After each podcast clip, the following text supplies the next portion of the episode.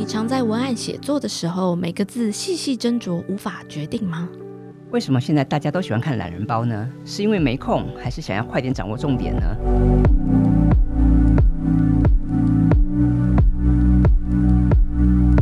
欢迎来到 V Lab 行销研究所，我是所长 Vista，我是研究员 Evelyn。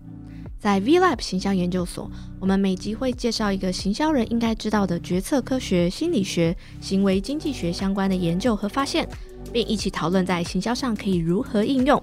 欢迎和我们一起踏入行销科学的迷人世界。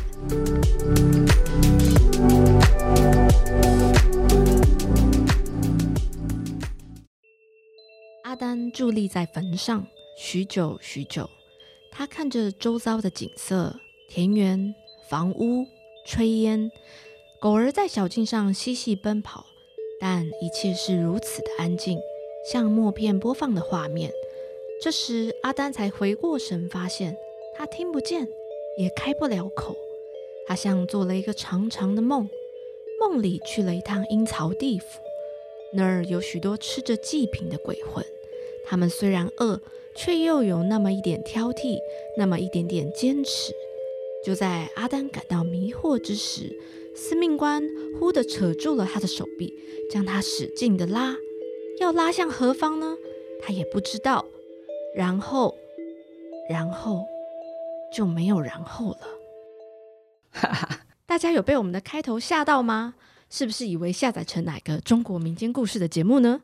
对呀，我们节目不是在谈行销科学吗？怎么开始讲故事了？等一下大家就会知道。但是在答案揭晓之前，Vista，你还记得刚刚我讲的这个故事的细节吗？我只记得什么田园呐，其他都忘记了耶。对，这是非常正常的。虽然每个人的记忆能力不一样，能记得的细节程度也不一样，但其实这和我们记忆的方式有很大的关系。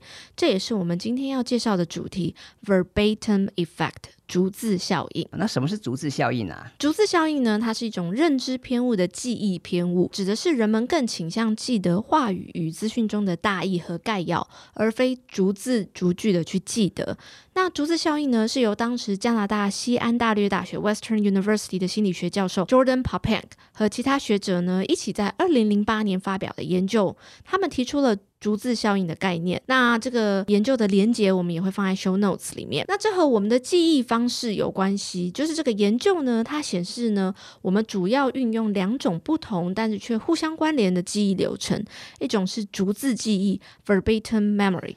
那这种记忆方式呢，是聚焦在资讯的形式还有细节部分的讯息。那另外一种则是要旨记忆 （gist a memory）。这种记忆方式呢，是聚焦在资讯核心的主旨和意义。那这个理论的基础哈，可以追溯到一九九零年代的 FTT 啊，所谓的 Fuzzy Trace Theory 模糊痕迹理论。研究中提到，虽然在健康和风险评估的数据中，常常使用像几率啊、盛行率这样的数据。那人们也能够理解数字的意义，但是在真正做决定的时候啊，通常人们还是会比较受到意义的影响，像是风险是很高或很低，结果是好或是坏，而非只是直接从数字来做判断。那更重要的是，人们在执行推理相关的任务的时候，还是会比较偏好使用要旨的模式。那这两种记忆方式当然有他们各自的编码以及取出的过程。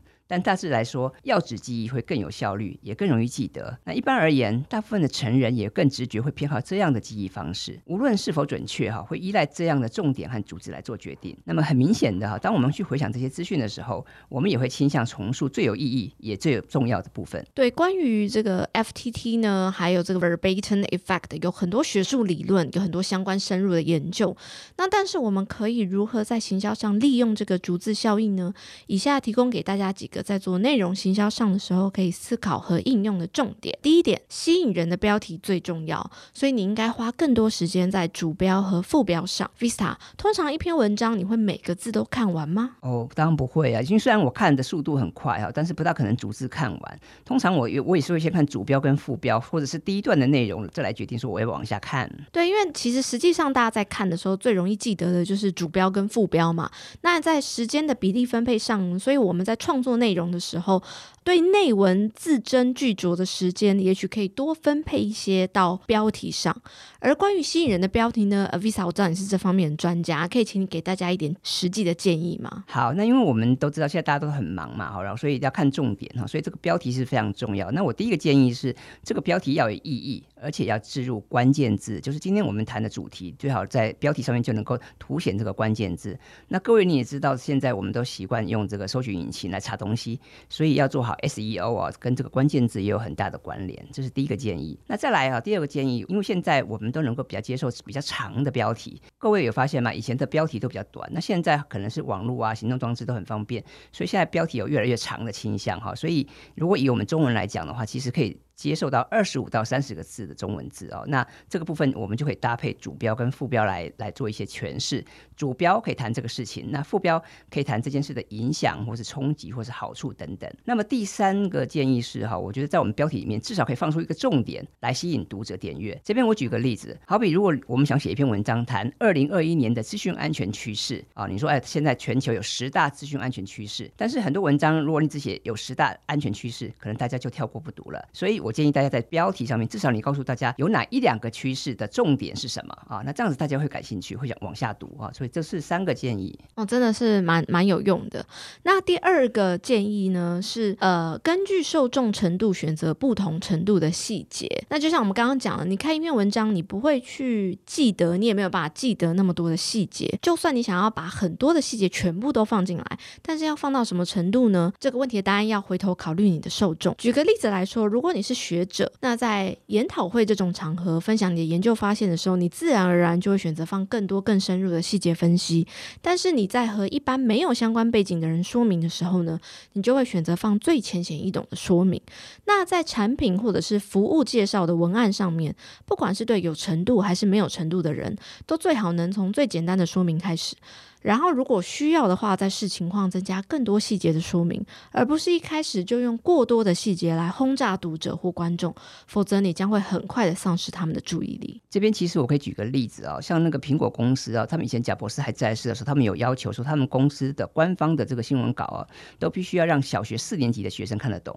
所以就是说，呃，因为他们不能决定说这个他们的这个受众哈到底的程教育程度如何，所以就希望让十岁的小孩就能看得懂，要浅显易懂。我觉得这个也是呼应刚。刚刚提到的哦，就是要从简单的说明开始。好，那第三点是注意你的文字所传达的情绪，很重要的是你看完之后，这个到底大家的感觉是什么？那特别是如果比较大型的行销活动哦，那要要先找一些这个目标受众，所谓的 TA 来做一些前测。作为内容行销人，除了重点是否有传达，能不能被记住哈，这很重要之外，那么对于跟品牌相关的资讯啊，很重要的是看完之后他们记得的感觉是什么？